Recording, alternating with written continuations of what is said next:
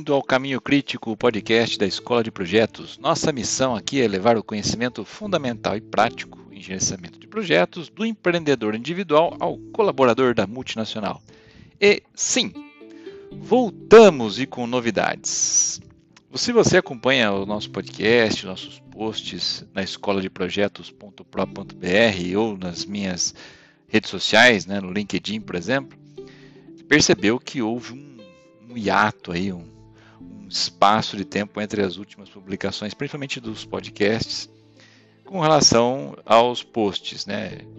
Tudo isso tem um motivo. E o motivo é, você sabia que além do curso online para gestão de projetos, agora nós temos não um, não dois, mas três livros publicados? Sim. Os três livros nasceram durante a pandemia como uma forma de é, terapia, digamos assim, né? Teve que ficar muito tempo em casa e não vou dizer com tempo ocioso, mas com a necessidade né, de ocupar a cabeça de maneiras diferentes. Então eu resolvi tirar do papel né, um projeto que eu tinha que era transformar o conteúdo do curso, né, gestão de projetos, que é focado nas pessoas, em um livro que focasse a gestão de projetos nos seres humanos, de uma maneira geral, nas pessoas. É isso que quer dizer para humanos, não é que é para animais e outras coisas, não. É focado nas pessoas, como o meu curso é. E desse material, acabaram derivando, né, durante as pesquisas para esse material, foram derivando, derivando mais e surgiu né, conteúdo para três. Não são livros gigantes, não é uma trilogia como a do Senhor dos Anéis, mas são guias que eu reuni o conhecimento até então da minha carreira, do material didático das minhas aulas e mais experiências dos colegas né, ao longo do tempo. Tá legal? Vamos falar um pouquinho deles, quem sabe você, algum deles serve para a sua jornada na gestão de projetos. Lembrando que todos eles terão links no post desse episódio, tanto em formato físico quanto em e-book. Bom, o primeiro deles é o gestão de projetos para humanos. Foi ali que eu comecei a exercitar a minha escrita, né? É, e, e consegui atualizar o meu LinkedIn com, uma, com um badge de autor. Baseado no curso de Fundamentos e Práticas em Gestão de Projetos, esse livro ele apresenta a gestão de projetos com abordagem mais fácil e ilustrada com o que?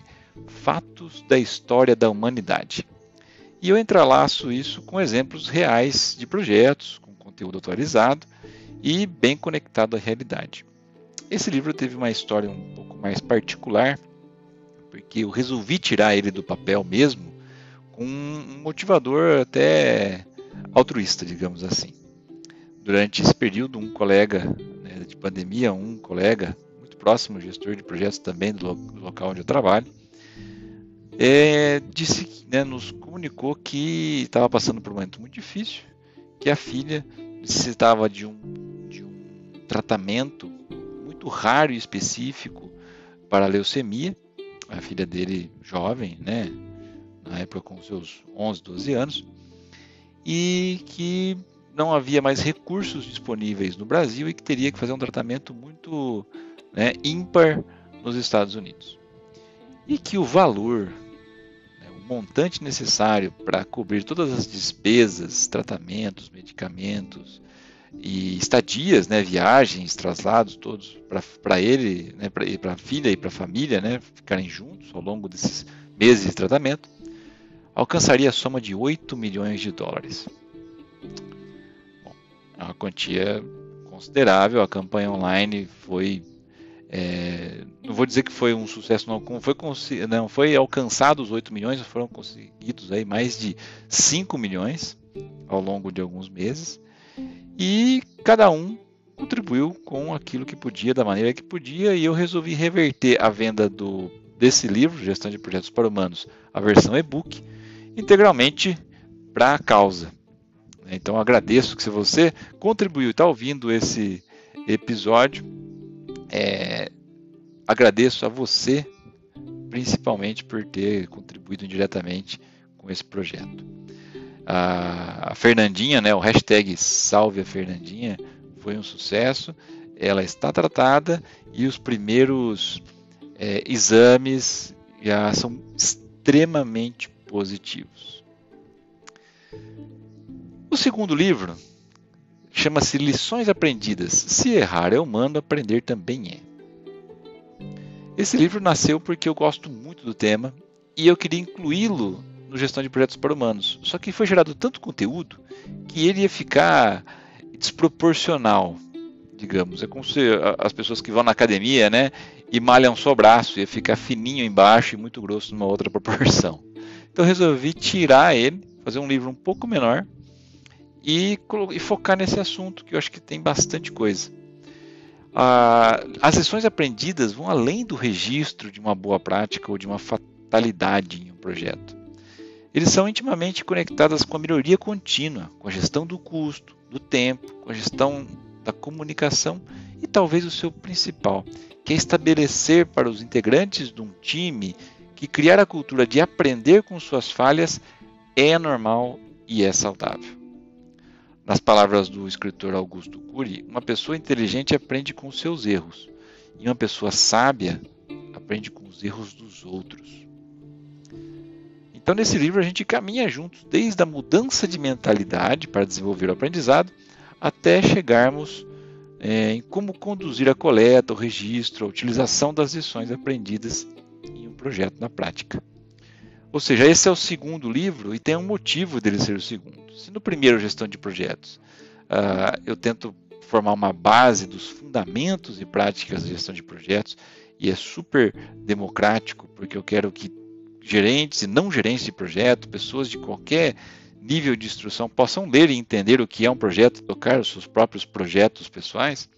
Lições aprendidas está conectado com as equipes, um pouco mais dentro das empresas e entender que não é só aplicar uma lição, mas é toda uma jornada para entender o que é um erro e aprender com ele.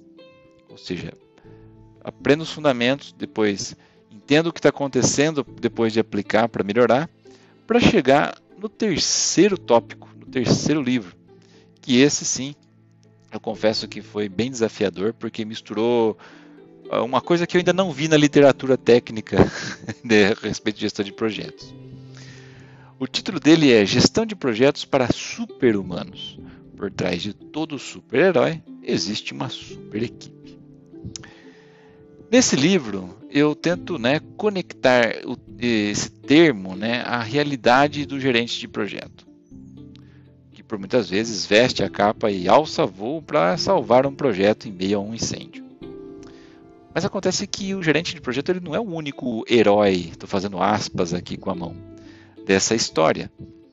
Sempre existe uma super equipe, igual os Vingadores, a Liga da Justiça, ou mesmo os X-Men, né, por trás deste herói, que possui suas vulnerabilidades ou que não consegue estar em dois lugares ao mesmo tempo, por mais rápido que ele seja.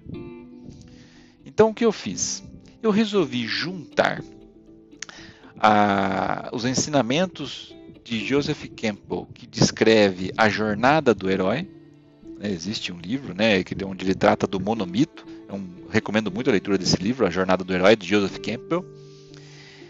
Eu conecto essa jornada com a jornada do gerente de projetos em franca carreira, né, ao longo do tempo.